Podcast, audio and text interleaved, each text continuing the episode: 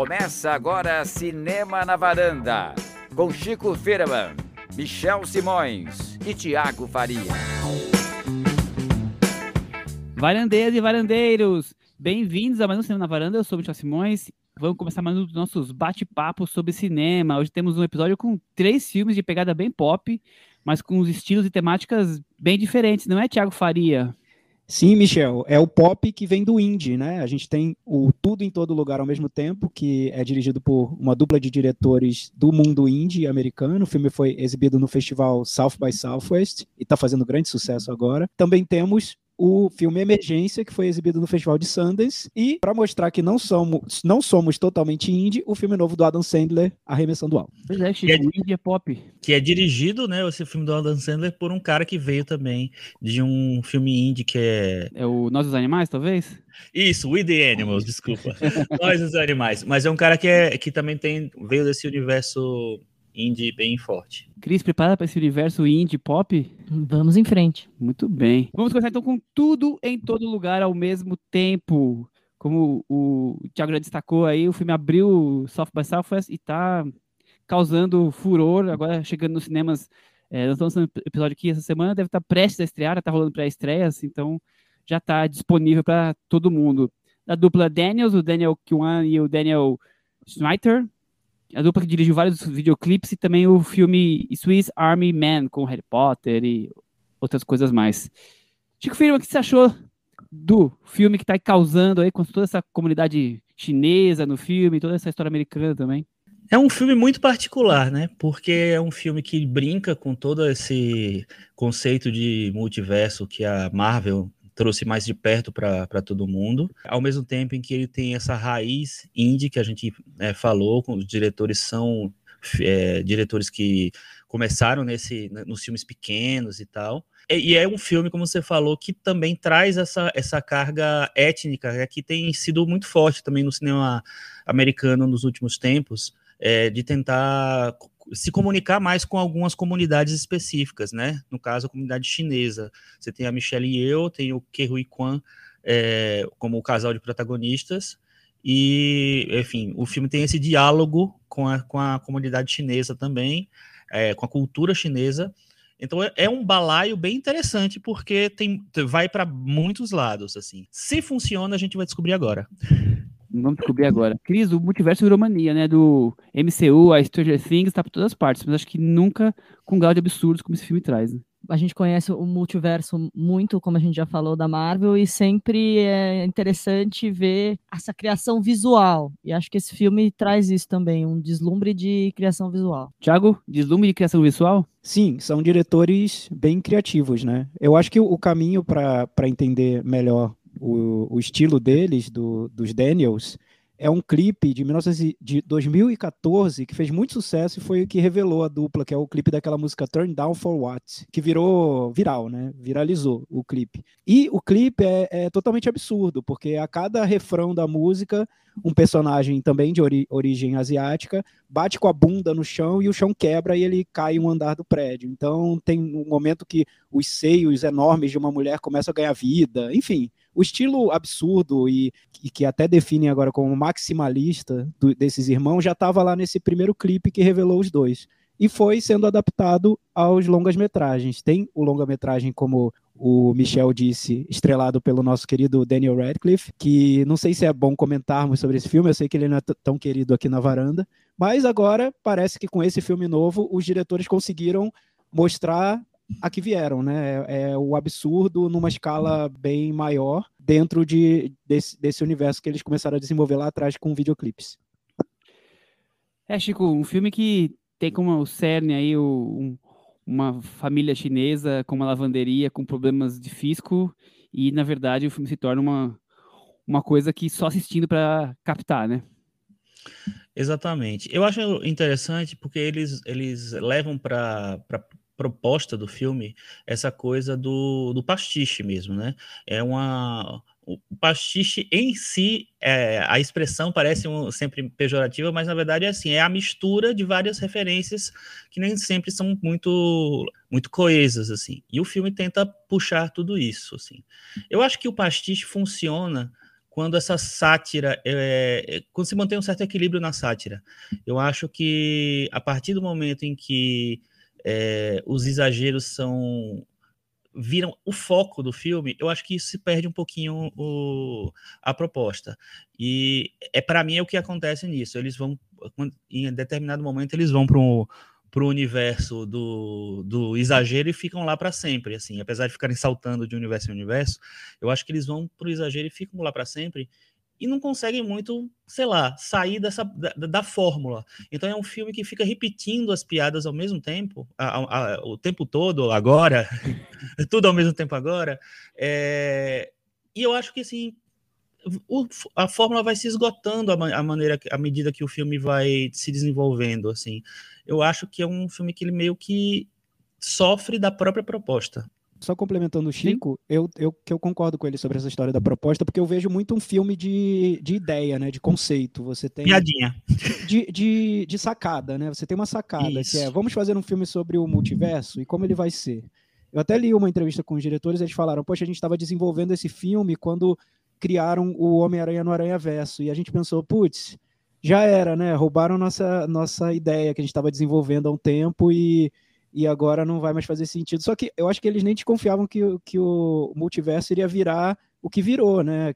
Virar quase o tema central do, dos filmes da Marvel e, e tema em vários outros outros, outras sé várias séries, várias animações, por exemplo, a animação Rick and Morty, os diretores falaram que chegou num ponto que eles pararam de assistir, porque eles falaram, poxa, já exploraram tudo que tinham para explorar sobre, sobre o multiverso.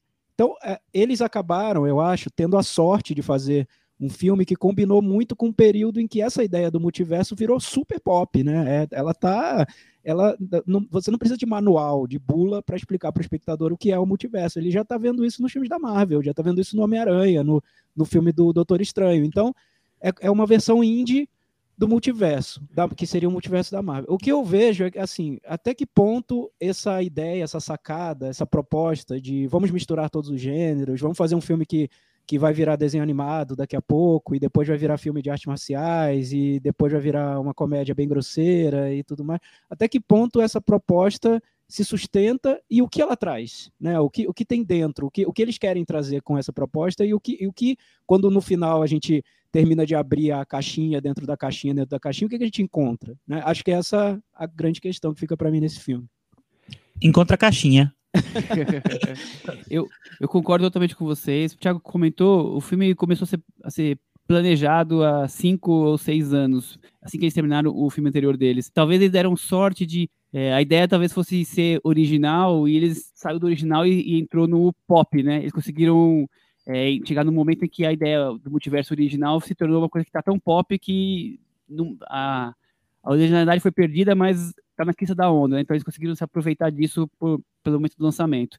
Eu também acho que é, é, um filme realmente que cria uma fórmula e fica cíclico dentro dessa fórmula até quando ele vai desfecho, então ele é o filme que, que gira em torno do seu próprio eixo com relação a criar coisas absurdas e criar multiverso e tudo mais. Mas eu, diferente de vocês, eu gostei do filme porque eu acho que ele consegue a, expandir para esses diversos multiversos e de alguma maneira ele consegue dá um fechamento para cada uma das micro histórias que são bem coadjuvantes dentro da história principal. Eu, eu vi isso de interessante. Até, se fosse ficasse só na, na repetição e, e focar só na, na, história final com o seu desfecho, eu talvez achasse como vocês, mas eu, eu gostei dessa coisa de até a história do, das salsichas tem um, um, um, final, quer dizer, todos eles, a, a cantora, eu vou evitar contar muito para não ter spoilers, é, todas têm de alguma maneira um, um final que, que de todos eles finalizam de uma maneira parecida, né? Então é como se todos os multiversos depois é, entrassem no funil e fossem para um mais ou menos o mesmo ritmo, então o, o mesmo destino. Então eu, eu achei legal isso, como é, a criatividade conseguiu ser maluca, ser completamente frenética, mas também ter um, um, uma unificação ali. Cris, o que você achou do filme? Eu gosto de coisas isoladas do filme, o que é um contrassenso, já que a ideia do filme é ter tudo junto ao mesmo tempo agora, né? Eu, acho, eu gosto de ter a Michelle Yeoh como protagonista, de pensar que esse é um produto que, de, certa forma, seria o, o, que, até por trafegar por várias esferas, seria um pouco de uma homenagem à versatilidade dela e tal. É, achei legal que a gente foi assistir e as pessoas não lembravam muito de onde ela era. Eu falei, gente, ela já foi até Bond Girl, ela, né, o Tigre do Dragão, que aqui a gente conhece tão bem, agora mais recentemente no Podres de Ricos e tal, enfim. Acho que o filme consegue tentar mostrar um pouco da versatilidade dela, e isso eu acho legal. Acho legal a interação dela com o marido, que é praticamente um Jack Chan, assim, parece um irmão dele, assim, muito parecido. É, e, e, e, gosto de algumas, algumas sacadas do filme nessa, nessa linha de tentar ir buscar os gêneros, mas realmente fico um pouco exausta, assim, fico um pouco exaurida já na, na primeira hora do filme, por, por parecer que então a gente vai só se, se basear nisso, se basear nisso e tal até acho que mais para o desfecho ele consegue encontrar alguma coisa, tenta, ele vai tentar buscar uma carga dramática que eu não sei se ele consegue atingir, mas ele pelo menos tenta. Então, acho que, eu, que as, os elementos, tem elementos isolados em, em, momentos que eu, que eu gosto. Tem outros que eu acho que o exagero vai para exagero mesmo, que fica até um pouco de mau gosto, mas enfim, tem coisas que eu acho que dá para dá curtir do filme. É, é, interessante isso que a Cris falou de trazer a Michelle Yeoh como protagonista, porque eu, isso eu acho uma das coisas mais legais do filme. Ela é uma ótima atriz, é uma atriz que tem uma história, eles brincam com essa história dela. Um, inclusive, uma das personalidades dela, das versões dela em um dos universos, é ela mesma sendo atriz do Poder, do Poder de Ricos. Então, eu acho que tem que essa brincadeira, eu acho que é interessante. É quando você traz a, a personagem para a própria brincadeira. A protagonista vira uma personagem também. Mas como a Cris também falou agora, eu acho que a, é, essa, essa fórmula, ela se esgota muito rápido para mim, porque eu acho que as piadas são muito repetitivas, cansativas e, e, e longas eu acho que não, é, é, é, um filme muito físico, muito é, é para ser muito rápido, é para ser tudo ao mesmo tempo agora. Eu estou citando os Titãs porque eu não, não, consegui decorar direito esse título também ainda. é, mas e aí eu, eu acho que as coisas demoram muito, assim. Por exemplo, tem uma, aquela cena que é uma das primeiras manifestações da, dos poderes, das viagens que eles conseguem fazer entre universos, que é a cena do, do lipstick lá. Cara, aquilo demora tanto, assim, você tá numa situação de tensão ali, aí ele vai, abre o negócio, tira o negócio, come o negócio, aperta não sei onde, vai. Para mim, a piada morreu já, tipo assim, cinco minutos atrás. Ele tá ainda fazendo a piada, contando aquela piada que para mim é sem graça. Eu acho que é basicamente o mesmo problema que eu sinto no primeiro filme deles, que é um cadáver para sobreviver, que é esse filme que tem o Daniel Radcliffe, que o Michel citou, que para mim é o seguinte, é um filme que faz humor com pum né? Então. que medo, não vi. É, tem gente que ama, tem gente que odeia. Eu odeio. Aquele filme eu odeio, porque eu acho que sim, ele, tem, ele quer fazer essa brincadeira de ser uma comédia em bromance, indie, melancólico e tal, com puns. O tempo inteiro, o filme inteiro. Aí eu acho que assim, a piada, se você faz uma vez ali, beleza, aí você brinca com aquilo. Eu não sou muito fã de, de piada de pum, mas enfim, funcionou, talvez. Depois, quando você começa a transformar isso no filme inteiro, tá faltando uma consistência ali, sabe? Uma coisa que traz, de, traga de verdade, explique de verdade, a, a, justifique a, essa, essa brincadeira. Eu acho que esse filme ele tem várias brincadeiras, várias propostas interessantes, mas eu não sei se ele consegue é, entregar uma coisa sólida em nenhum momento para mim. É, eu gosto muito da escalação do Kerry Khan para ser o marido dela. O Kerry Khan é o ator mirim dos Goonies, lá é o dado dos Goonies e também fez o Indiana Jones, é, o parceirinho do Indiana Jones no tempo da perdição.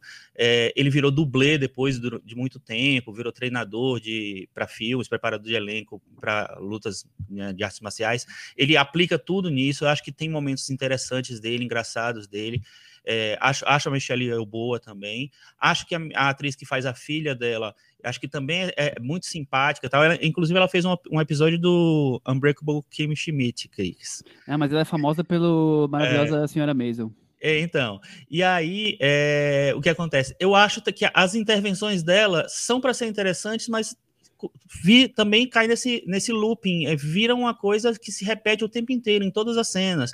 Todas as cenas ela tá com aquele, aquele figurino louco, aquela maquiagem absurda e tal. A piada já foi, ficou lá três horas atrás, gente. Sabe? Aí você tá repetindo aquela mesma piada lá do começo. Para mim, não funciona. Mas então, Chico, eu, eu li muitos elogios ao filme tratando esse estilo dos diretores como algo que é o que é singular né, no, no resultado, que, é, que são diretores que brincam com o que tem de mais escatológico, de mais juvenil, e também tentam algo mais dramático e mais filosófico. Né? O que esse filme me lembra muito, talvez porque eu já seja mais velho, né, já, tô, já sou um idoso praticamente, Aliás, eu, eu, me surpreendi muito quando eu fui ler a sinopse do filme no IMDB e a sinopse é uma idosa imigrante chinesa. Gente, péssimo, coitada, né? da Michelle. Péssimo. É, então, ele me lembra muito os filmes que o, que o Spike Jonze fazia com o Charlie Kaufman, lá no início da, da dupla deles. É, principalmente o Quero Ser John Malkovich, depois a adaptação, porque são filmes que queriam ser muito pirados também, muito criativos, principalmente na proposta, não, não tanto no na maneira como eles se resolviam visualmente, como cinema, mas na ideia, na sacada. Né? Eles queriam ser filmes criativos, mas depois que essa, essas, essas ideias iniciais se esgotavam, os filmes traziam uma reflexão filosófica sobre alguma grande questão. Né? Então, me lembra muito essa proposta do, do Spike Jonze com o Charlie Kaufman, porque o que você tem nesse filme é a história da, da personagem da Michelle e eu, que, que, aliás, depois que a Cris falou, eu, eu tô até tentando rever meus conceitos sobre o filme, porque se você interpretar um filme sobre a atriz, sendo um filme sobre a atriz, sobre a versatilidade da atriz, acho que ele muda e fica melhor. Mas enfim, eu não, não interpretei desse jeito. Mas tá, você tem a Michelle Yeoh que vai descobrindo que existe um, existem multiversos, existem outras realidades paralelas a dela, e ela só descobriu aquilo porque ela precisa salvar essas realidades de um grande mal, né? Que é um, um, um, grande mal que, que periga acabar com, com o multiverso. Aí, o que é o mal? O que é o grande mal? O grande mal é o niilismo. Então, aí o filme já entra no território mais filosófico, que ele quer discutir que o niilismo, que a gente vê muito hoje em dia, vê muito também na, na internet, nas redes sociais, estaria acabando com o que o mundo tem de mais puro, de, de, de, mais simples, de mais amável, enfim. E o filme segue por esse caminho, paralelamente às, às loucuras dele, às piadas grosseiras e tudo. E, no meu ponto de vista, ele nunca consegue desenvolver esse caminho filosófico que ele abre. No máximo, ele fica ali numa superfície muito rasa, até chegar num ponto em que tem um, tem um trecho no filme que é o mais surreal, que são duas pedras conversando. Então, para quem não viu o filme, já viu onde o filme pode chegar. São duas pedras conversando, que aquilo ali, para mim, eu quase, quase me arrepiei de constrangimento, sabe? Parece uma legenda de, de Instagram mesmo, sabe? É, o amor é importante, as relações familiares, contra o cinismo, contra o niilismo. Tá, mas você desenvolveu tudo isso com essa, essa, essa vertente filosófica para chegar nessa conclusão, é, é isso que você está querendo dizer sobre, sobre os temas que você está abordando. Então, quando eu tento cavar um pouco o filme, saindo dessa, dessa parte mais superficial do ah, que divertido, que bonitinha a sacadinha, que criativo, nossa, eles são demais, e tentando ir para o que o filme está querendo contar, nossa, para mim é uma decepção completa. Me faz sentir muita saudade do Quero Ser John Malkovich e do Adaptação.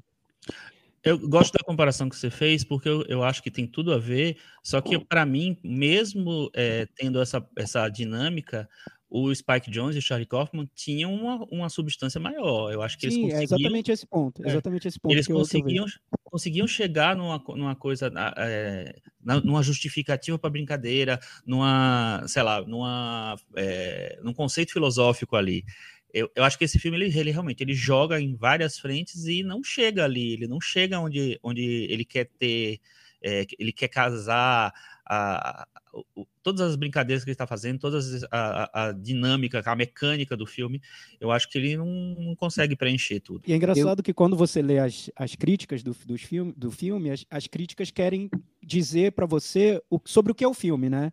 E como, quando eles querem dizer para você o que é o filme, eles vão nesse caminho do, do que o filme trata filosoficamente. E é sempre uma decepção ler isso, porque eu acho muito raso. Eu acho que o filme quer chegar num ponto que já foi discutido tantas vezes. Parece que o filme fez uma pesquisa no Twitter para saber quais são os temas que estão em alta, né? Ah, vamos falar sobre então a vitória do amor contra o niilismo. Ah, beleza, esse é o tema do nosso filme. Eu acho tão raso que, que me parece então uma geração que que foi criada no YouTube com, com videoclipes super criativos, ideias engraçadinhas, subversivas e tal, mas que quando tenta descer um degrau para chegar num ponto de reflexão sobre alguma coisa, não chega. Eu não consegui ser convencido de que o filme chegou nesse ponto. Eu também acho que ele tem uma, uma, uma aura aí meio Spike Jones Charlie Kaufman, é, também querendo ser visualmente um novo Matrix, é, se é que é possível pensar que esses, esses dois universos poderiam se tornar uma coisa em um filme só.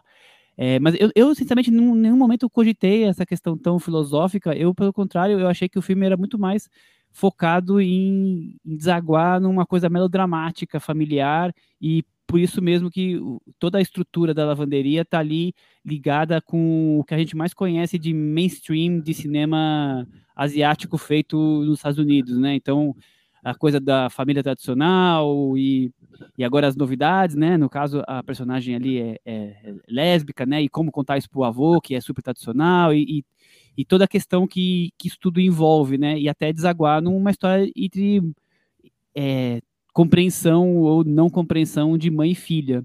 Que aí estamos falando de coisas mais melodramáticas e, e longe do, do filosófico, né? Eu realmente não, não, não tinha cogitado, captado isso e, e não, não ouvindo vocês falando, não discordo, mas mesmo assim não me, não me diminui, porque eu acho que no final das contas o que ele queria era ser tão popular a ponto de chegar no melodrama da, de uma cena quase é, é, cinema italiano dos anos 60 de mãe e filha que vão se abraçar, se é que isso vai acontecer, eu não vou, não vou contar esse spoiler. Então, assim, é, é, é essa proximidade amorosa desse amor mais comum, que é o amor familiar ali, como o, o grande é, maneira de unificar essa história toda maluca, cheia de universos e multiverso e tudo mais que, dá para o filme fazer. Mas sabe o que é interessante, Michel? Eu, eu concordo com você, a gente não tinha falado isso da, da história de mãe e filha. Eu acho que o filme ele tenta se amarrar por essa história, sim.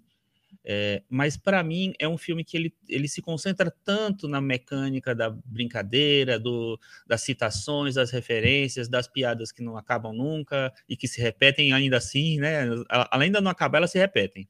Eu acho que quando ele vai ele jogar para essa, essa, essa tentativa de filtrar tudo aquilo pelo, pela relação de mãe e filha, não deu tempo de nem desenvolver direito aquilo, porque ele ficou o tempo inteiro fazendo piada, brincando e tal. Ele não, não sabe. É, de repente ele vai. Não, agora a brincadeira é mãe e filha, vamos lá. Vamos botar uma, uma, um peso aqui.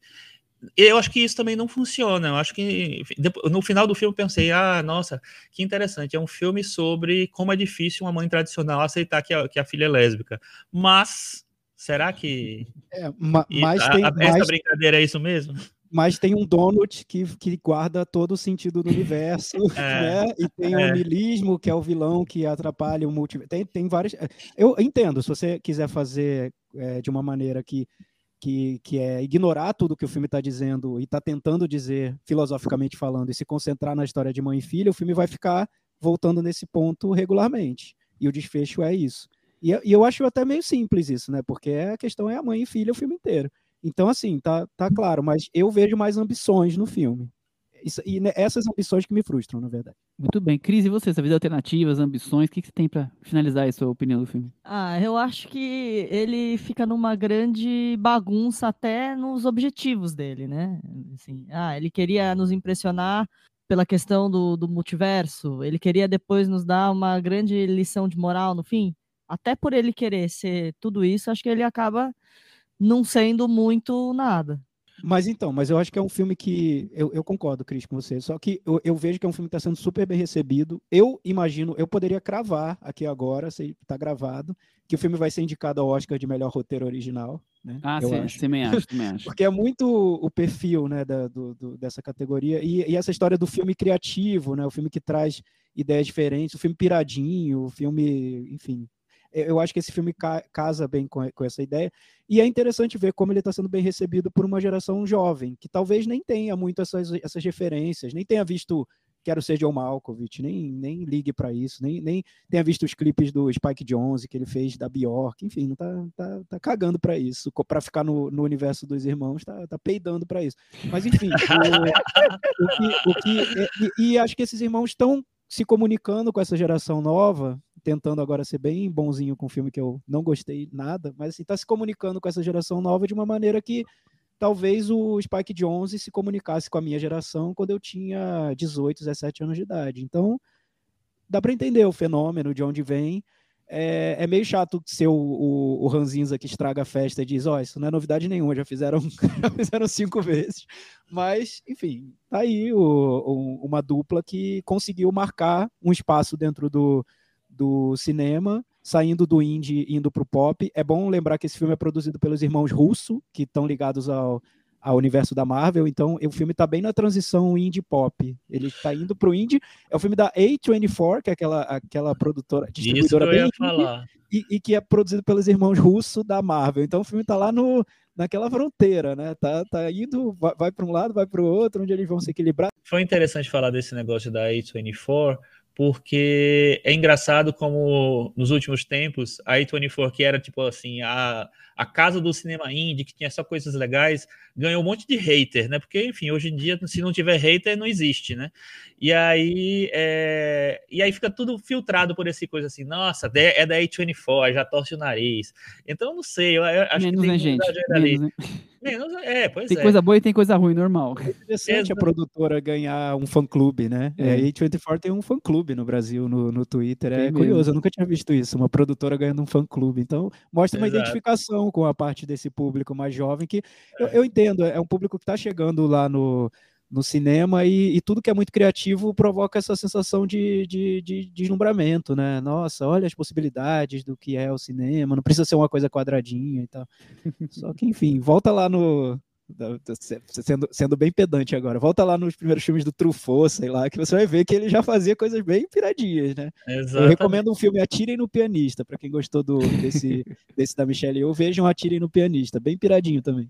Totalmente. E eu acho, só para terminar, eu acho que, que para essa proposta, para essa, essa, excesso de brincadeiras e de referências e citações e tal, precisava de um diretor que conseguisse é, ser costurar melhor é, é, essa, todas essas referências, todos esses formatos e tudo assim. Tinha que ser um Quentin Tarantino da vida. É possível. Até pois porque é. o Quentin Tarantino não liga tanto para querer ser profundo, dramático, né? Ele não tem muita essa... Só diversão, né? É mais pela diversão, né? Exato. Vamos, vamos para as cotações. Chico derrubou o filme da varanda, pendurou, ficou? Derrubou, arremessei. Arremessado, já tá ligando com o próximo filme, Cris. E você? Qual a sua? Eu vou deixar pendurado. Pendurado. O Thiago vai derrubar também? Eu vou derrubar, derrubei.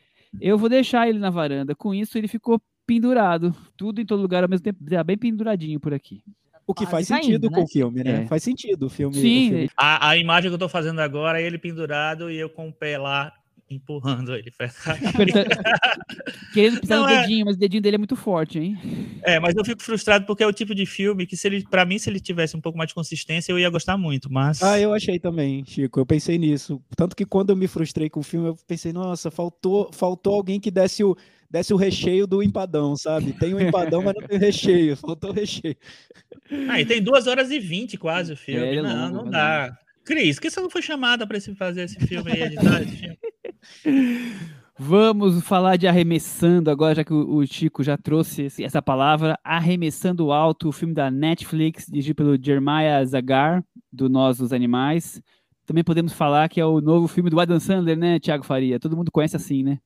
Sim, o Adam Sandler, ele tem uma parceria com a Netflix, que ele produz vários filmes com, com a produtora dele, a Happy Madison, e o Arremessando Alto também faz parte desse, dessa, dessa leva de produções. Só que nem parece, porque aparentemente ali no, no até na, nas imagens de divulgação, no trailer, remete mais a, aos papéis indie do Adam Sandler, aos papéis que ele fez em filmes como Joias Brutas, em filmes como Embriagado de Amor. Então dá essa impressão de que ele está tentando alguma coisa diferente com esse filme. Pois é, Chico, além do, da produção da produtora do Sandler, também tem do LeBron James, o mais famoso do basquete hoje em dia, né?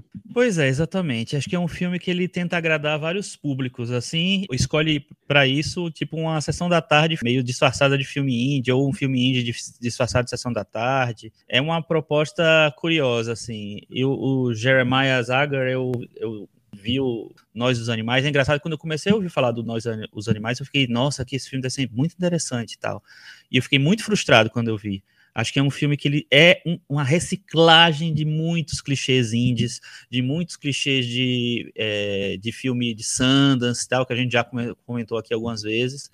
Aí quando eu fui ver agora esse filme, não, não me animei muito pelos créditos, não. Bom, eu como o, o único aqui que acompanha basquete e fã de basquete, posso falar que é um filme bem, é um, bem repleto para aquele fã mais nerd de NBA, sabe?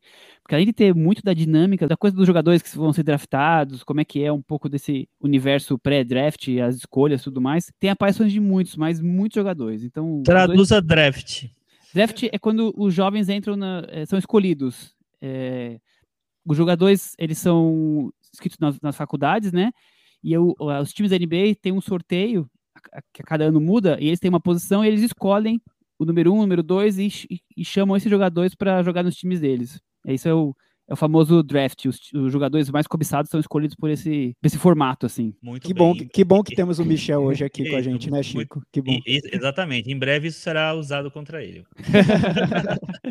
bom, a, além de, de, de, ter um pouco desse universo do draft que, que quem não conhece é interessante descobrir, é, tem muitos jogadores. Inclusive dois jogadores são atores aí, um deles é o principal, né, junto com o Adam Sandler, o Juancho Hernan Gomes, joga da NBA, é, o, aquele antagonista dele jovem, ele, aquele ator, jogador negro, também é um jogador muito importante hoje em dia, que é o Anthony Edwards, fora que aparecem inúmeros ex ou jogadores atuais, famosos, então é, esse é um prato cheio, assim, para quem gosta de basquete ver atuações ali, ou atuações mesmo, carregando filme, ou até pequenas aparições divertidas, jogadores, e não só jogadores, como técnicos, dirigentes, é uma, é uma festa.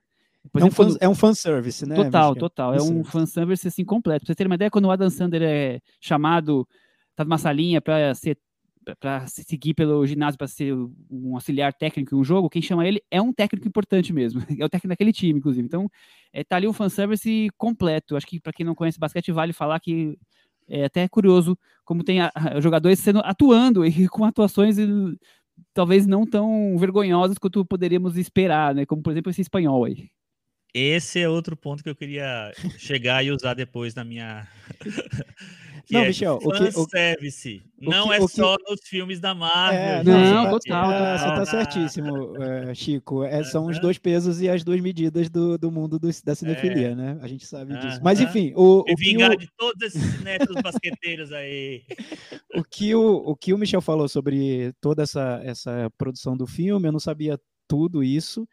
E é interessante, porque eu fiquei com essa sensação quando eu assisti ao filme de ser algo ali feito com conhecimento de causa, muito conhecimento de causa, algo feito nas internas, né? Quase, quase uma produção NBA. Então, é, não dá para acusar o filme de ser superficial nesse retrato do, do ambiente, até porque é um filme que foi feito ali dentro. Então, isso, isso eu acho que o filme passa e, é, e conta a favor dele, porque se fosse um típico filme do Adam Sandler, possivelmente seria tudo superficial, tudo artificial e, e não teria tanta graça assim. Então é quase como se fosse um filme do Adam Sandler misturado com um bastidores da NBA, um, um especial, um feature da NBA que a Netflix está lançando e tudo mais. Como se então, para quem é fã da, é. da NBA, é, é legal, né? É Enfim. É como se a NBA abrisse a minha, abrir minha casa, senta aqui no meu sofá e conta sim, a história do que você está vendo, sabe? Eu, eu acho que isso, isso passa, passa para o filme, sim. O que eu vejo é mais assim, já entrando no, no filme em si, e como alguém que não acompanha tanto basquete, que não vai ficar ali empolgado vendo, vendo atletas atuando, enfim, para mim tanto faz. O que eu noto é, uma, é, que tem esse lado que é, que é interessante, é curioso, bem construído, do bastidor da NBA, do, do que seria o, a vida na NBA, e tudo isso é muito autêntico, porque é mesmo, está sendo feito ali. Mas, por outro lado, você tem um, uma trama, uma, uma construção narrativa que é, para mim, o oposto. É tudo que isso não é. É o, o completamente artificial, clichê, preguiçoso, feito nas coxas, resolvido ali em cinco minutos e tanto faz. Então, eu, eu entendo que o fã da NBA releve esse outro lado, porque ele está ali mais atento ao, ao que o filme tem de basquete. Mas quem não é fã da NBA, eu já vou alertar que prepare-se para um típico filme do Adam Sandler disfarçado de alguma outra coisa. Muito bom. O Chico, é uma inspiração óbvia do rock lutador, né? É, talvez aqui com foco um pouco maior para o olheiro do que seria, claro que o rock é sobre o lutador, mas também eu li que é uma, é, o filme é uma versão do A Condensa Descalça, do Joseph L. Mankiewicz. O Mankiewicz. Bem, pra ser bem sincero, eu achei um, bem boring esse filme, mas enfim. Não, porque é o seguinte, eu acho que é interessante, né? O, o Thiago fez um comentário no Twitter que eu até respondi e, e falei assim: a gente já sabe como certos filmes, filmes de certos atores e diretores vão ser recebidos. E o Adam Sandler, ele tá nesse processo é, já faz um tempo, e acho que foi coroado com o Joias Brutas, de ser tipo o salvador do cinema autoral, dentro do cinema mais tradicional, mais é, blockbuster ou, ou não. É, ele tem um estilo próprio, ele tem uma. As pessoas sentem saudade das comédias do Adam Sandler. Eu acho que tem uma, uma nostalgia em relação ao Adam Sandler que foi se construindo e nos últimos tempos virou uma coisa meio. É, meio. sei lá, não vou dizer messiânica, mas é no caminho para isso, assim. Então as pessoas têm uma gostam do Adam, do Adam Sandler naturalmente e tal. Quando ele faz um filme de basquete, que é uma coisa também que nessa bolha cinéfila tá muito é, é muito forte, eu acho. Eu acho que você mexe com dois amores ali também. Então eu acho que, é, como o Michel falou, a, a, inspiração é o rock, eu acho, principalmente, é, mais até do que os filmes de basquete em si porque é um filme de treinamento também, por mais que não seja o treinamento é, para um, uma competição, é o treinamento para o draft, não é isso, Michel? Isso, para você ser, é, escolhido. É, então eu acho que tem essa, é, é, esse, ele é, pega esse formato que é um formato clássico de filme clássico de esporte, né? O filme de treinamento que você vai preparar o, o, o personagem para os grandes desafios, etc. e tal, que é muito eu acho muito é, cômodo você ir para esse lado quando você está fazendo um filme de basquete, um filme de esporte. É, é, um, é um formato muito clássico. Acho que a, a pitada seria que esse filtro do Adam Sandler no meio ali e essa coisa meio essa negociação de, com, com o cinema indie porque ele tem essa, essa entrada pelo cinema indie ao mesmo tempo é um filme da Netflix um filme para uma audiência grande assim eu acho que eu, eu fiquei esperando uma grande coisa do filme e eu acho que o filme ele assume esse esse esse comfort filme, vamos dizer assim, né? O filme comfort food, porque ele não sei, eu acho que ele fica naquela naquele naquele projeto e não, não, não oferece muita coisa fora disso.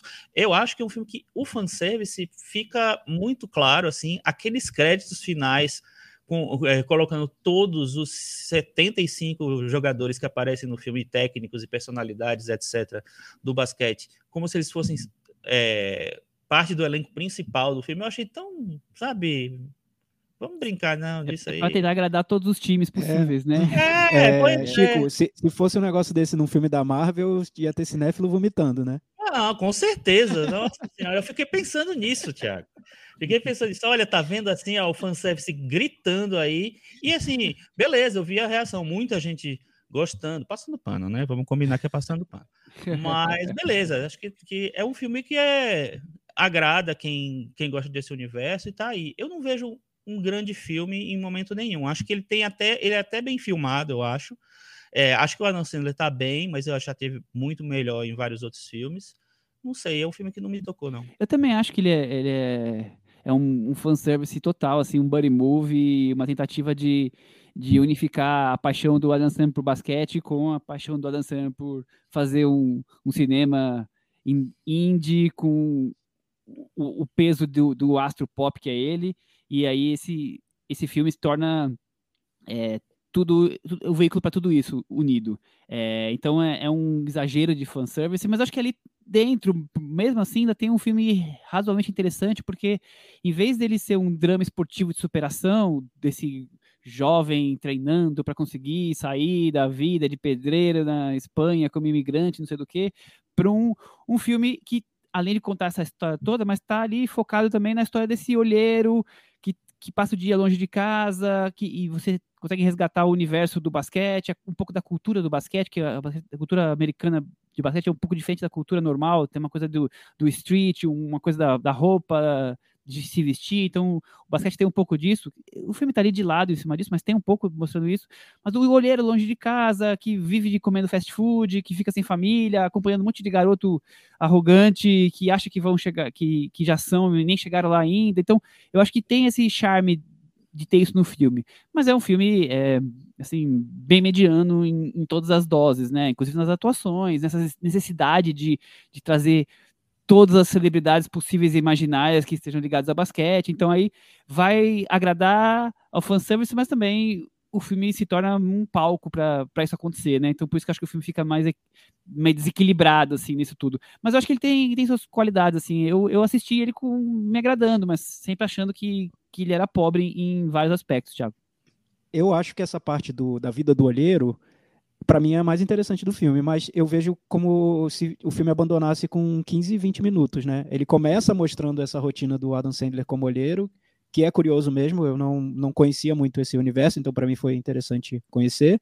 Você nota que o Adam Sandler, ele tá naquela, naquele modo é, atuação premium, né? É que o Adam Sandler, assim, ele faz os filmes sempre com a mesmo, o mesmo tom de atuação e, de repente, ele vira a chave e faz um filme diferente, como foi o Joias Brutas, o Embregado de Amor, tem outros casos também. Mas, enfim, esse filme parece que ele fez pensando, vou caprichar na minha atuação, quem sabe sai uma indicação pro Oscar, né? Vai que. Tá. Então dá para ver que o Adam Sandler está se esforçando nesse personagem e tem no início do filme um certo desenvolvimento dessa trama.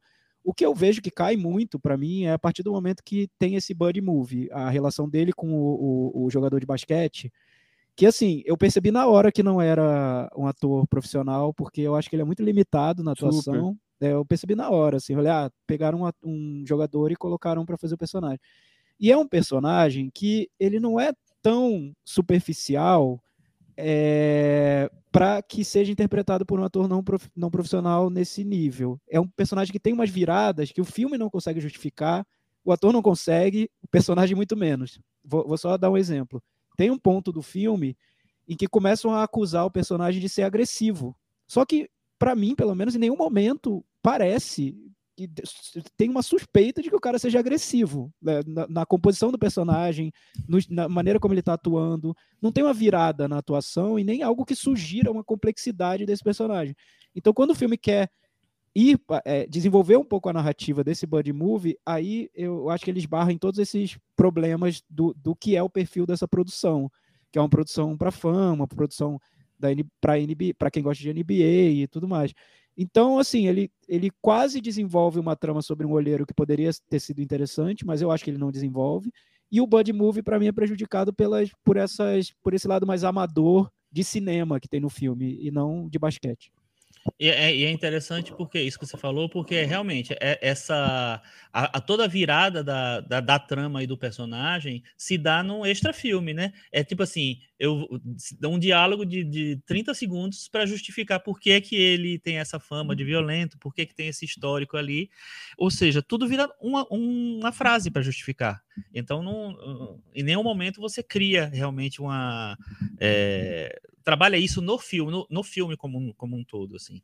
Então eu acho que isso falta realmente. Não, super concordo. É que, é que tem isso do, do prazer de quem acompanha basquete, né? Que de ver essas caras, mas assim, isso não torna o filme melhor, né? Torna só, como vocês falaram bem, um, um buddy movie aí, um filme pra juntar a galera e, e, e fora só quem tá aqui, o Tobias Harris, sabe? Mas, mas acho que é interessante o comparar. O Tobias. É, o Tobias. É. Acho, que... Mas acho interessante comparar esse filme com outros filmes que o Adam Sandler fez com diretores melhores, e como foi o caso de Joias Brutas, né? Que aí você nota um trabalho muito mais denso no, na construção do filme, no, no processo de produção. É até meio didático se você pegar esse filme e comparar com os outros, porque eu li umas comparações tão que eu acho tão superficiais, assim, ah, esse filme é o Joias Brutas do basquete. Tá, não beleza. Mais. Não é, né? Assim, não, é, claro pois é. é. é claro é... que é uma intenção, talvez, que não foi concretizada, ou nem era uma intenção, sei lá, enfim, mas é, é, muito superficial você comparar as duas coisas. São mundos totalmente diferentes. Então, é, é, isso assim, eu, vou, eu, não gosto de ficar muito falando da opinião dos outros, criticando, porque é, é nem é para isso existir. Mas realmente, eu, eu, também li muitas, muitas críticas, muitos comentários é, comparando em algum nível com Joias Brutas. Gente, não tem nada a ver o filme, um, um filme com o outro. Não tem absolutamente nada a ver em, em termos de formato, em termos de personagem, é, em termos de, da história que você quer contar da, do jeito que você quer contar uma história, para mim não tem nada a ver. A única coisa que tem a ver é que tem o mesmo ator. Acabou. É, é pra... Tem um jogador de basquete famoso fazendo uma cena. É, é que tem, é que é, tem uma cena. basquete Por isso, no, o Kevin Garnett tá lá e aí, aí já cria sensação. Não tem nada a ver. Mas, mas é um filme é... mesmo, um cinema bom, bem feito, né? Não, e, e aquela coisa assim, eu não acho esse filme ruim, esse filme agora ruim. Não. Ele é uma, para mim, eu acho que ele é uma sessão da tarde mesmo, assim. É a mesma lógica da sessão da tarde. Eu acho que ele tem, é, eu acho que é interessante que tem depois de tantos filmes da Marvel, dos super-heróis com com fanservice, vem um filme que é do basquete, é de outra área, com fanservice também. Eu acho que ele exagera no fanservice um pouco, mas é, não acho que é um filme ruim. Só acho que não é, eu não, eu não vejo esse filme que muita gente viu eu acho que é um filme que ele é acomodado, assim, é, voltando ao diretor, eu não, não vejo muito o, o Jeremiah Zagart como um, um, autor, sabe? Ele, ele também é o, é o roteirista do filme, né?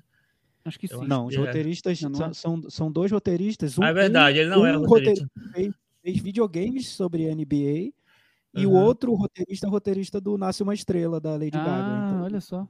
Essa, é. é. exatamente essa combinação que o filme tenta, né? Se você for pensar pelos roteiristas, é, é isso. isso. É, é boa, é, boa. É, é, interessante que de, de pouco tempo para cá surgiu um, uma quantidade de produções de basquete relativamente grande nos streamings, né? É, nós tivemos o, a série sobre o Chicago Bulls, que foi campeão, nós temos a série do, do Lakers, que acabou agora, a, esse filme, teve o filme do Sonnenberg, então é interessante que é, a gente não vê quantidade tão grande de filmes de esportes, né? E normalmente quando vê são em qualidade bem é, discutível. Eu acho interessante isso, que, que o basquete está chegando aí no, no cinema, até porque por ser tão popular nos Estados Unidos, né? Sim, eu acho que tem um público que ele, que ele tá mirando ali e acho que ele faz esse filme para esse público. Total. Tiago, agora é você. Qual você começa com vai derrubar, vai pendurar ou vai ficar na varanda? É, eu acho que o filme tem um lado que é, eu considero simpático, sim, e eu entendo o fã da NBA gostando. Se você gosta de basquete, veja o filme, mas para mim ele cai. Caiu da varanda. Eu vou pendurar ele, Tico e você. Eu acho que é pendurar também.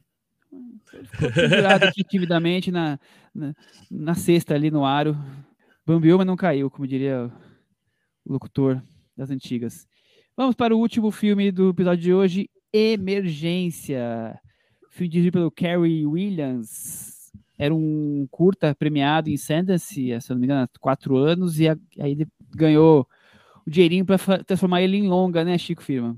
É, que nem sempre é uma ideia muito boa, né? Às vezes. Nem sempre o... dá certo, né? É, às vezes essa, essa coisa de você pegar um curta que fez sucesso, que foi premiado, usar a ideia como base de um longa, pode ser um tiro no pé, né? Eu acho que tem essa. Porque, assim, são coisas diferentes que funcionam num curta, numa narrativa muito menor, e num longa. Porque no longa você não precisa, não dá para trabalhar com uma ideia só, né? Quando você trabalha com uma ideia só, veja o que acontece, tudo ao mesmo tempo agora. Não, não é esse o nome.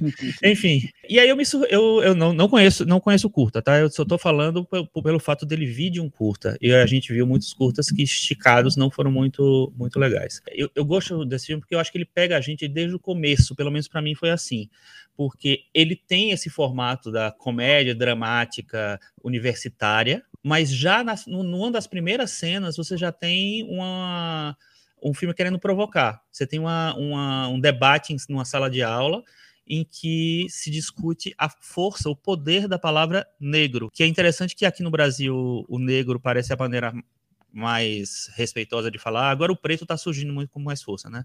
Mas lá nos Estados Unidos, há muito tempo, negro é xingamento, é nigger, é, é xingamento, e preto que é a palavra certa, black é a palavra certa para se falar das populações, é, como eles falam lá, afro-americanas. E eu acho que esse filme, lá, já de, de, cara, ele já joga essa, essa discussão na, na mesa, e você vê que ele é um filme que ele não, não vai ficar muito num lugar tão confortável assim. É, Tiago, o receio da intolerância racial tornando o, o óbvio bem complicado, né? Sim, eu vejo como um filme e ele vem muito na esteira des, dessas produções mais provocativas sobre temas que estão em alta hoje, estão em pauta me lembra os filmes do, do Jordan Peele, como Corra, o Promising Young Woman também, que era um filme sobre feminismo. Nesse caso do Emergência, é um filme mais sobre, sobre questões raciais, preconceito e, e tudo mais. O que me atrai no filme, menos que, que essa agenda, porque eu acho que a agenda do filme, a agenda política, social, acaba destacando o filme para um, um nível ali de atenção que talvez não se sustente, porque pelo que o filme tem de narrativa e de desenvolvimento dos personagens e tudo mais.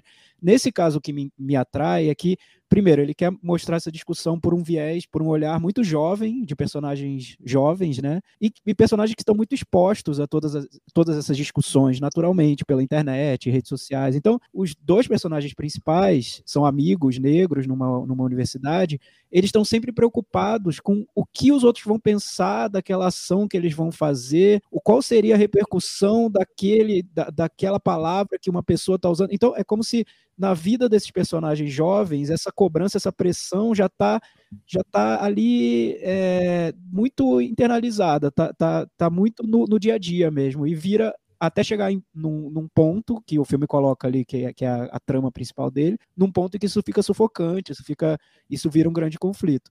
Então, eu vejo algo diferente nesse filme, na maneira como ele, ele lida com, com essas cobranças feitas pelos próprios personagens negros. Eles próprios estão preocupados com essas questões que, que são as questões mais polêmicas que estão em discussão hoje na, nas redes, na internet e tudo mais. Ah, antes de eu continuar, queria lembrar que eu esqueci de falar que Emergência está no Prime Video disponível para quem quiser assistir. É, e agora falando um pouco do filme, eu gosto dessa coisa da linguagem jovem.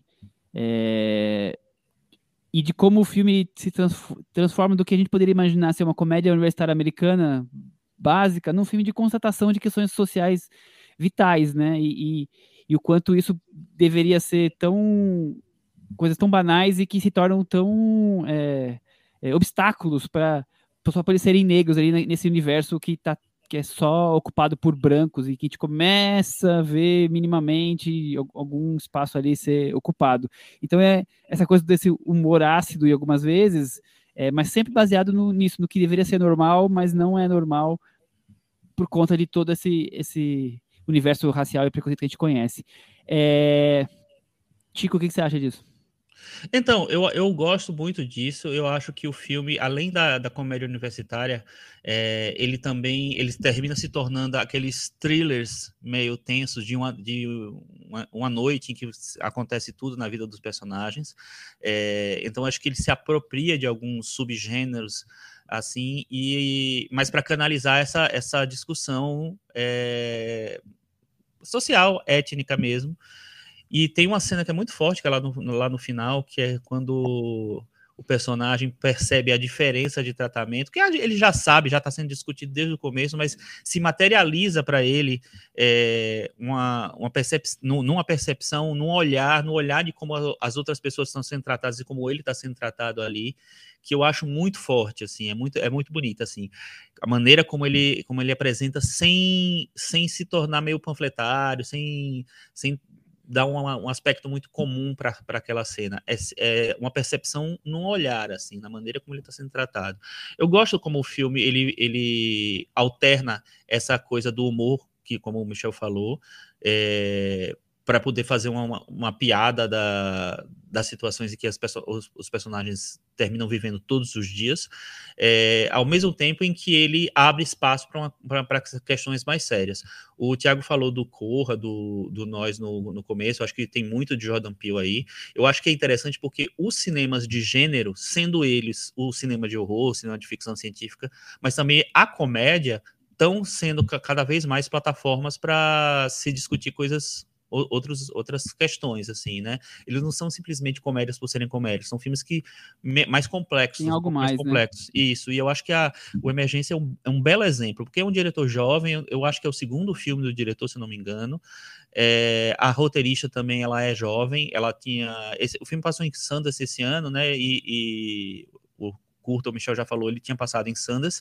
É a mesma dupla, o, o roteirista e a, a, roteirista e o diretor se juntaram de novo para fazer essa essa versão. Eu acho que funcionou muito transformar esses elementos num longa. Não acho que é um filme que ele, ele em nenhum momento ele perca essa essa potência dele. Eu acho que tem essa potência o tempo inteiro. Enfim, eu acho que é uma maneira bem interessante de falar de racismo, racismo estrutural é, sem se cair no óbvio. Não acho que é um filme que inventa nada, inventa nenhuma roda, não, mas eu acho que ele funciona muito bem. Tem uma mecânica que me surpreendeu. Eu, eu também acho, eu, eu, acho que ele peca um pouco pela questão que a gente até brincou no começo aí, de o curta virar longa e com isso você ter que esticar o roteiro. E eu acho que o filme tem quatro, cinco pontos ali centrais que devem estar no curta, que são bem potentes, como é, essa coisa da discussão da palavra negro, como o Chico trouxe lá nos Estados Unidos, como essa cena é, da, sei lá, do, do, desabafo e mais uma coisa outra ali no, ali no meio, que devem ser o, o cerne do curta, e aí depois essa parte, o restante nessa esticada eu sinto algumas barrigadas, mas acho que como, como a questão do racismo estrutural, como a coisa de, de, discutir essa coisa no universo de universitário americano, eu acho que é um filme bem interessante, Thiago. Sim, Michel, eu, eu, vi isso um pouco também, eu concordo com você. Eu notei que o filme foi um pouco alongado, a ideia do filme foi alongada, porque é muito difícil esse gênero, é, é um dos subgêneros que eu acho mais complicados, esse gênero da A Noite Muito Louca, né, que o, o Scorsese fez maravilhosamente bem no Depois de Horas e depois todo mundo quis fazer, e não é todo mundo que consegue, porque você precisa manter o ritmo e, e trazer realmente é, ideias que, que vão surpreendendo, e, enfim, não é, não é para todo mundo. E aqui a gente tem um diretor que é muito jovem, é muito novo ainda no, no que ele está fazendo. Eu consigo ver a, o curta tendo sido alongado para virar longa, talvez ele pudesse ser até um pouco menor o filme para ter mais esse impacto do, da noite muito louca, na, na minha opinião. E também o diretor que está ainda tateando o que ele quer fazer como cineasta mesmo, que ele tá, ele tem várias ideias, você nota que ele tem muitos assuntos que ele quer colocar no filme. Alguns assuntos, eu não acho que todos não sejam óbvios, eu acho que tem alguns que são óbvios, que estão lá e que você nota que estão no filme só para provocar uma, uma reação que vai ter, porque, enfim, são assuntos que estão em alta e tal. Mas ele também vai por, por questões que são bem particulares e que aí aí o filme me agrada. Que, enfim, a gente não chegou a falar da, da sinopse aqui, mas a sinopse é: são dois amigos negros numa, numa universidade e de repente eles encontram uma, uma menina branca que está passando mal dentro de uma casa. Seria super simples essa situação de ser resolvida. Você liga para emergência, vai a ambulância, leva a menina e pronto, acabou o filme. É um curta-metragem. Só que, como eles são negros, eles começam a se questionar: o que, que vão achar se chegarem aqui e perceberem duas pessoas negras com uma garota branca, será que isso vai prejudicar nossa trajetória universitária? Enfim, vira um grande drama provocado mais pelas expectativas deles e pela questão racial invisível, que seria o racismo estrutural, que pela situação em si, que é uma situação simples, né, que poderia ser resolvida de uma maneira simples. E é nessa dificuldade de resolver essa situação que o filme constrói a trama principal. Então, eu acho que ele é bem forte na maneira como ele mostra essa preocupação de personagens negros dentro desse ambiente que, em grande parte, é, é branco. Só que aí o filme, para desenvolver essa história e se transformar num longa-metragem, ele precisa seguir vários caminhos que aí eu não sei se ele, se ele segue de, de uma maneira tão, tão eficiente quanto tá nessa ideia principal que ele deixou lá no, no começo. Então, assim, eu vejo um diretor bem promissor, eu quero acompanhar o que ele vai fazer, quero ver se ele vai desenvolver essas ideias, eu acho que corre o risco de cair nesse no que seria o discurso óbvio para agradar uma plateia específica. Mas eu gostei do filme. Cotações? Eu vou começar então agora, porque eu não comecei nenhum. Eu deixo o filme na varanda. E você, Chico? Também, com louvor. Eu gosto bastante do filme. E o Thiago? Para mim fica também. Então, Emergência ficou na varanda, foi o único dos três hoje que conseguiu ficar na varanda. É, vamos fazer um puxadinho express? Eu não queria deixar de falar de um filme que é brasileiro, mas acho que tem tudo a ver com o que nós estamos falando, principalmente desse filme, mas de forma geral com todos aqui, que é a medida provisória do Lázaro Ramos, que acabou de chegar, no, acho que está no Now agora, então vai ter um, acesso maior ao público além do, do, cinema, que é uma distopia dirigida pelo, pelo Lázaro, um, uma coisa meio um Spike Lee brasileira, mas é, é, é filme sendo bom, ruim, médio, cada um na sua opinião, eu acho que é um tema que vale a pena ser assistido, debatido, que é tá trazendo tanto a questão racial quanto a coisa do governo autoritário, extrema-direita, que tem aí tomado conta de vários países, inclusive o nosso. Então, eu acho que é um interessante exercício dos absurdos que parecem menos impossíveis do que eram antes. É um filme que eu acho que tem seus problemas, mas é, que eu acho que vale a pena ser visto, então fica aí meu, puxadinho na varanda, medida provisória. Beleza, eu vou falar rapidinho aqui do festival Inédit que está rolando até acho que mais pelo menos mais uma semana tal. Tem muitos filmes que eles estão. A gente voltou a ter sessões presenciais, né? O festival nos últimos dois anos foi totalmente virtual. É, então, em São Paulo tem várias sessões e tem muitos filmes, inclusive todos os que competem na, na categoria brasileira né, de longa-metragem estão disponíveis também no, no site da, do Inedit. Dá para você comprar o filme. Eu acho que, se não me engano, custa três reais cada filme. Então é, é, bem em conta tal. E tem filmes interessantes que passaram em outros festivais que eu já vi. O Belchior, apenas um Coração Selvagem, documentário sobre o cantor. Tem uma, um documentário sobre Mangue Beach que eu achei bem legal. Assim, não é não é, é, bem, bem clássico, na verdade, mas como eu vivi muito essa época, inclusive meu TCC foi sobre Mangue Beach, é, tem toda a história ali monitorada e contada bem de uma maneira legal. Tem um filme que eu vi agora no Olhar de Cinema, é, que foi o Alan, que é sobre um, um rapper. Na verdade, é um, um, personagem que invadia shows e cantava rap e improvisava uns raps de, de autoria dele, que era para ele tentar se divulgar, mas ao mesmo tempo era um cara que é de, dependente químico e tal. Então é um filme interessante, meio caótico, mas interessante, chamado Alan. Esses filmes estão lá, tem documentários sobre Cesária Évora, heavy metal e por aí vai várias coisas interessantes que dá para ver também online. E só para adiantar que em julho vai ter mais um festival Ecrã, é, e tem filmes interessantes na programação. Tem um filme que eu vi também no Olhar chamado Filme Particular, que é bem legal, é bem interessante, é, que parte de, de achar uma. Um, comprar um rolo de filme e descobrir que já tem alguma coisa gravada ali e ir atrás de que, que imagens são aquelas. Então, minhas dicas. Muito bem, Thiago?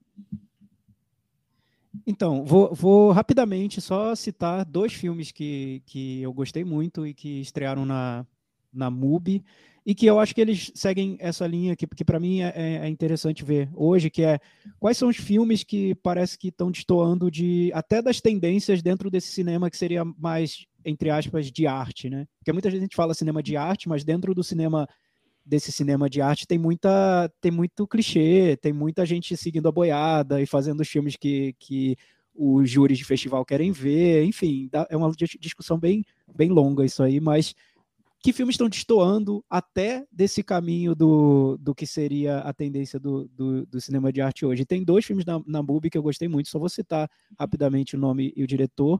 Um é o Fabian, O Mundo Está Acabando, do Dominic Graff, que esse, esse filme realmente eu recomendo para tentar é, é, é, quase dar um reset no, no que se espera do, de, de, de filmes recentes, de autor, enfim, é, é, é, bem pessoal a maneira como ele, como ele conta essa história. E o outro é A Garota e a Aranha, que é um filme que eu gosto, eu vi na, na mostra, já, já me impressionou, porque é um filme que parece ser mais simples do que eu acho que ele, que ele seja, dirigido pelos irmãos Zurker, então ele tem um, um trabalho de, de, construção como se ele estivesse construindo a arquitetura daquelas histórias. Então os diretores têm esse interesse por arquitetura e isso você vê no filme. Eu achei super interessante, então recomendo esses dois filmes na MUBI. Muito bem. Cris, vou fazer uma ponte. Não sei se você se quiser destacar outra coisa, também fica à vontade. Mas o Persona Fantasma no Twitter fez um comentário. Sucesso demais o programa anterior, nós vamos falar sobre isso. E estou com a Cris Dume em relação a Obi-Wan Kenobi. E ela faz um coraçãozinho pro Iwan McGregor. Ian McGregor. Que desgraça, né? É... Como assim, Cris? Que desgraça? Como assim? Que é um, uma série que não, diferente do Mandalorian, que trouxe uma, criou uma série de outros novos elementos, é uma série que totalmente se apoia nos elementos antigos, em, né, nas mitologias de Luke, Leia, de, é que não deve ser fácil para um criador poder usar o Darth Vader em todos os seus episódios, né? Não é assim. Como é que você faz? Você nem não tem nem roupa para isso, né? e aí vira, eles até contam que quando o, o Hayden Christensen, o ator, apareceu com traje no estúdio, virou uma comoção. Parecia que você estava vendo alguém que voltou literalmente das trevas, né, vivo, assim, ressuscitou. Então, é, acho que é difícil, sei lá, lidar com isso, né? Porque a, a, sensação é de que se cria muito pouco, se, se entra com o jogo ganho, e as lutas são. Tem até vários memes falando que as lutas são meio ridículas, assim, meio. A Princesa Leia, que tem 10 anos, foge que nem personagem dos Trapalhões, assim, os caras tentam. Os Stormtrooper tentam agarrar e ela sai pelos braços. Mas tudo bem, né? A gente assiste, mata a saudade, fica feliz com, com o que tem. Muito bem. Cris, eu tenho que falar que eu tô. Admitir que eu tô acompanhando também o Obi-Wan Kenobi. E é, nossa, é fanservice Total. Ultra, né? é. É quase não precisa ter nada lá, né? Você já ganha o jogo com os personagens, o Darth Vader, a pequena, a pequena Leia. Leia, É, tá garantido é, o, é o novo Baby Yoda, né? É, Leia. exato. Dá, dá pra ver que eles, eles, eles vão descobrindo o que funciona e vão repetindo na cara dura, Na né? cara No- dura, na cara dura. E Esse Obi-Wan é uma repetição de várias coisas Sim. na cara dura. O Will McGregor, que eu adoro, tá com carisma embaixo do pé, assim, só do tipo. Acho que não ofereceram muita coisa pra ele, né? No Ah, caso, não, não. tem muito, nada, não, não tem tem muito a fazer, não tem muito Co- a fazer. ali. Como, como um protagonista de série, até o Mandalorian, que não mostrava o rosto, tava mais interessante pelo mistério e tudo mais. Você ia falar de mais alguma coisa ou era, ou era isso que você ia destacar? Eu vi, eu terminei de ver essa semana uma série que foi lançada na HBO, The Staircase. A escada. É, A Escada. É curioso que é uma série nessa leva de séries true crime, agora abre, abre aspas, né, ficcionalizada. Parece com muitas coisas que a gente vê aí, mas eu acho que o trunfo é o elenco, tem um elenco super bom de, de principais, que é o Colin Firth, a Toni Collette e a Juliette Binoche, e, e de coadjuvantes também, tem atores jovens muito interessantes, que, eh, enfim, é retratada a história de uma família, um assassinato misterioso, no, no, no coração da, da casa. E eles têm, enfim, o, o filho do Schwarzenegger, o Danny DeHaan, tem a Sophie Turner. Então eu acho que eles conseguem juntar um elenco interessante e a curiosidade fica por conta do diretor, que é brasileiro, que é o Antônio Campos.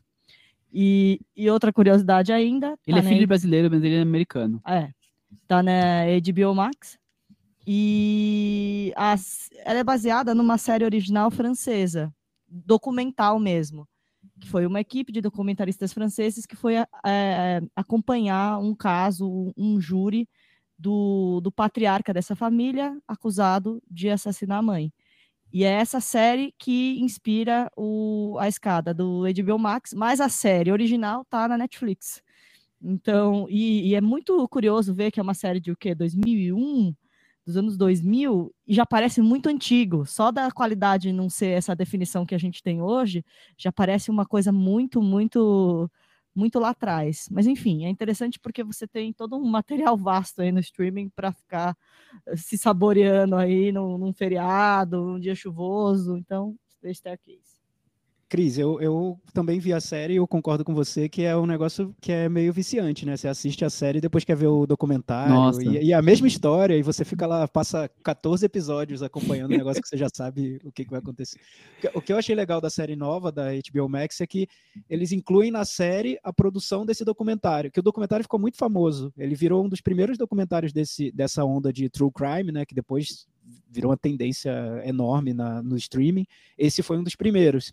Então, é, no filme, no- na série da HBO Max, tem a equipe do documentário fazendo a produção do documentário dentro do- da série, e, é, e são personagens muito importantes para o desenvolvimento de tudo que acontecer. Inclusive, uma dessas personagens é interpretada pela Juliette Binoche no, na série da. da É, inclusive HBO ela é editora. Eu acho interessante Sim, que quem assistir a série vai poder tangenciar um pouco o que é o trabalho do editor. Ah, sim. é bem fica, fica- e fica bem claro, né? Acho, que- acho que a série deixa muito claro. Até porque eu acho que a série é um pouco. é, As duas, tanto a documental quanto a nova, elas são um pouco longas para o que elas têm para contar, né? Mas nisso, ela- ela eles acabam explorando outros assuntos que são que seriam periféricos, né? A, a trama central. É uma trama que, assim, tem milhões de reviravoltas, então, para quem gosta de, de true crime, eu já recomendo. Mas eu acho que é uma série que vale também para quem é jornalista, por exemplo, para quem está querendo fazer direito, porque ela discute muito essa questão do, do, do que, o que qual é o, o tamanho da é, o que, que você deixa de fora de uma investigação e por que, que você deixa aquilo de fora, né? O que, o que define o, o, o universo que você vai investigar é, é- é- che- chega num ponto que fi- fica quase filosófica essa discussão. Então, para quem é jornalista, para quem está querendo virar advogado, acho bem legal. E tudo isso, né? A série da série é interessante, né? Esse ponto que você falou agora, é, de, de aspectos diferentes da, da mesma trama. E eu realmente eu acho que no episódio 5 ele deu uma barrigada, você já podia ter encurtado, mas depois ele volta com tudo no fim, nos últimos dois episódios, então ele acaba se justificando. É, eu aqui só vimos o primeiro episódio do, da série documental ainda, né? Estamos no começo. É, Ah, mas é- não, e, é curioso E, e mesmo. o Thiago falou que tem essa parte jurídica interessante. O advogado de defesa do personagem do Colin Firth é o Michael Stuhlbarg, que tá super bem também. Então tá recomendado aí a escada na HBO Max. Grande finale, Chico Firman, Cantinho do ouvinte. com o Thiago Faria. Cantinho do ouvinte, espaço dos comentários no blog cinemanavaranda.com. Hoje tá bem polêmico, viu, Michel? Você imaginou que provocar essa polêmica toda? Não, que não mundo imaginei, é esse que não tá imaginei. O mundo, o mundo tá polêmico, o mundo tá polêmico. Lembrando que semana passada... É tão inofensivo, né? Os, os, os machos pilotando, né, se Total, divertindo, fazendo total. amizade. E aí provocou uma polêmica enorme. O nosso ouvinte Caio Moraes, ele disse que discorda totalmente da exaltação que vocês fizeram da carreira do Tom Cruise e desse filme horrível, que continua tão ruim depois de 30 anos. Acho que ele está falando do, do Top Gun original e não, e não do novo. O que eu acho pior na carreira desse ator medíocre é o resgate da macheza tosca que ele sempre traz nos filmes dele e o quanto ele se tornou um ator genérico, sempre fazendo a mesma coisa. Sem contar seu vínculo com uma igreja abertamente racista e homofóbica e todas as relações machistas que ele teve com suas ex. O Tom Cruise é um tipo de ator que está em extinção, ainda bem, e que se prende a um passado que não faz mais sentido. Então tem todo o restante do comentário do Caio. Leiam lá no, no nosso blog. No final ele, ele conclui que o novo Top Gun só não é pior porque tem a Lady Gaga na, na trilha, né? Que nem sempre que, que sempre é perfeita. E, e ela tem mais Oscars que o Tom Cruise. Tirando isso, é uma sequência descartável. Então, você tem o nosso representante da, da geração Z resumindo como o filme foi está sendo encarado pela geração Z, né? Pois Quem é, a gente usa algo- É. até o contrário aqui. A gente falou mal da, da música da Lady Gaga, a gente gostou do filme, a gente gostou Quem do cobra algo mais como politizado do novo Top Gun, mais Não vai antenado, encontrar, né? É. Algo Ah, como esquecer. algo É como uma- filme emergência, talvez, não vai conseguir Não, encontrar. jamais. Sessão nostalgia total, não tem nem por onde. Pois O é, tá Breno a tua Matos- opinião. Diga. O Breno, Ma- mas está registrada, né? A opinião está registrada aqui na varanda. Breno Matos, ele fala o seguinte: adorei esse crossover na varanda. Acho que ele está falando da, da participação do Marcelo Hessel no episódio passado. Passei um tempo sem ouvir o podcast e agora que voltei, notei que tudo mudou por aqui. O que houve com as notas? Bem, é uma questão, né? Vou colocar essa questão. Bom, sobre o filme, eu adorei esse novo Top Gun, também gosto do original, mas com ressalvas. Agora uma pergunta: vocês acreditam que exista filme intocável no cinema? Alguns títulos que você não pode falar mal, que mesmo entendendo muito sobre cinema, você vai achar que tal obra clássica não é tudo isso e você vai perceber que está errado por não achar que a obra clássica é tudo isso. Eu vejo muito isso acontecendo quando algum crítico não gosta de Poderoso Chefão, ou 2001, ou Cidadão Kane, e acabam perdendo seu prestígio ou respeito. É possível considerar o não existe certo ou errado no cinema para quem não curte essas, essas unanimidades? O que vocês acham? Forte abraço. Então tem o elogio ao? Top Gun, que ele fez primeiro, O que é que e tem? tem essa, essa questão que ele colocou, uma grande questão no final. O que, que vocês acham? Pra mim, ele citou já três aí. Se você falar mal desses três. É, é pra Você quê? tá, vendo, tá vendo errado, né? Tá vendo errado. Des- Desculpa, tá vendo errado. E e- e- eu citaria mais o celular, um grito de socorro também, que não, não tem defeitos. Eu, presságio, presságio com o Nicolas Cage eu colocaria nessa lista também. né? É, não então, pode né? falar mal. Pronto, aí você vai ficar engordando. Eu acho interessante isso, é, é, de você, primeiro, poder todo mundo ter a liberdade de ter a opinião que quiser, mas, por outro lado, a gente acha que se, se você não gostar de, um, de uma meia dúzia aí, você, você tá errado, né? Olha, é, é Ah. incrível. Eu tava esperando outras respostas do Chico e do Michel. Vieram totalmente diferentes do que eu tava esperando. Tava esperando, seja você, fale o que, o que manda seu coração. Não, siga eu acho siga a que, sua luz, siga a que- fadinha do seu sentimento. acho Não, que não- fale, fale de acordo com o seu coração é, é sempre válido, tem que falar mesmo, mas também tem aquela coisa, né? Tem filmes que são tão idolatrados que é, parece que tem gente que, que procura um defeito ali no filme. Enfim, a gente Esse é um- procurar, Esse é o procurar ponto. né? defeito ni- em, Poderoso Chefão, Cidadão Kane. Ah, vai fazer outra coisa, vai. Não, eu, eu, eu acho assim, eu já, já tenho uma opinião um pouquinho diferente. Acho que você pode falar mal, mas você tem que ter um estofo ali, um, um- uma, um, toda uma justificativa muito grande para você falar desses filmes. E legal, pode render uma, um argumento, uma argumentação muito interessante, mas o que eu acho incômodo, assim, nem, nem me incomoda muito, mas enfim, que eu vejo muito acontecendo é a pessoa que coloca 2001 para ver na, sei lá onde está passando, na, na, no Globoplay, Star Plus, não sei. Bota o 2001, aí com 15 minutos, nossa, que filme chato. Ah, esse filme é uma bosta, a crítica toda tá errada. Tá, então, aí eu não vou muito levar em consideração essa opinião, mas se você, se você tem desenvolvendo toda uma linha de argumentação que foi buscar sei lá onde, do, do mundo mágico da crítica, e você tá até chegar num ponto em que 2001 você justifica como um filme que não é bom, eu vou ler até com curiosidade, sim, acho, acho que tranquilo, tudo bem. né? Acho que é, É é aí, bom saber que- argumentar, né? É isso aí. Porque o problema é, bati o olho, ah, esses críticos são todos chatos mesmo. Ah, tá bom, é uma opinião que não dá muito para levar em conta, né? Eu acho. Pois é. Mais alguém? No nosso blog, não. Temos mais comentários, Michel? No, no Twitter, é, lembrando que a gente falou tanto do Top Gun quanto da carreira, a gente fez um top 5 da carreira do Tom Cruise na semana, a quinzena passada. O Tony Neto falou, escreveu o seguinte: que me perdoem os varandeiros, mas eu adoro A Lenda, filme do Ridley Scott com um Tom Cruise bem star play. É. Você criticou? Porque eu, eu, eu não gosto muito de A Lenda, mas acho que o Chico elogiou, né? Ah, Eu não, eu Não, nem sei. criticou, Eu, né? eu não sei mais se eu falei alguma coisa do Além, eu nem lembro direito, assim. Mas, enfim, quando eu vi, eu achei legal. Eu Sim. gosto de filme medieval, fantasia, eu gosto. Mas temos que admitir que o Tom Cruise tentou salvar o cinema e está conseguindo.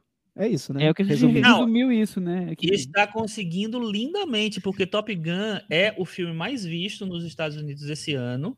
Passou, inclusive, é, deixa eu ver se eu não estou falando bobagem, mas eu acho que ele passou, inclusive, o Doutor Estranho, é, que, é- que era o blockbusterzão do ano, é o primeiro filme do ano, rendeu mais de 400 milhões de dólares só nos Estados Unidos, acho que quase 500. É, quatro- desculpa, 422, não foi quase 500, não, foi pouco mais de 400. É, e no, no ano ele só perde, no, no mundo todo, ele só perde no, pro Doutor Estranho. Então, assim, o Tom Cruise é o salvador do cinema, sim. Agora, Você realmente, consegue, né, você consegue explicar por quê, Chico? eu consigo explicar, é a cientologia que tá, mano, tá fazendo. É um pacto. Ele fez um pacto, é isso. Tá explicado. Pronto. Muito bom. Aham. Temos um episódio, Cris? Temos. Então é isso aí. Até a quinzena que vem. Tchau. Tchau. Tchau!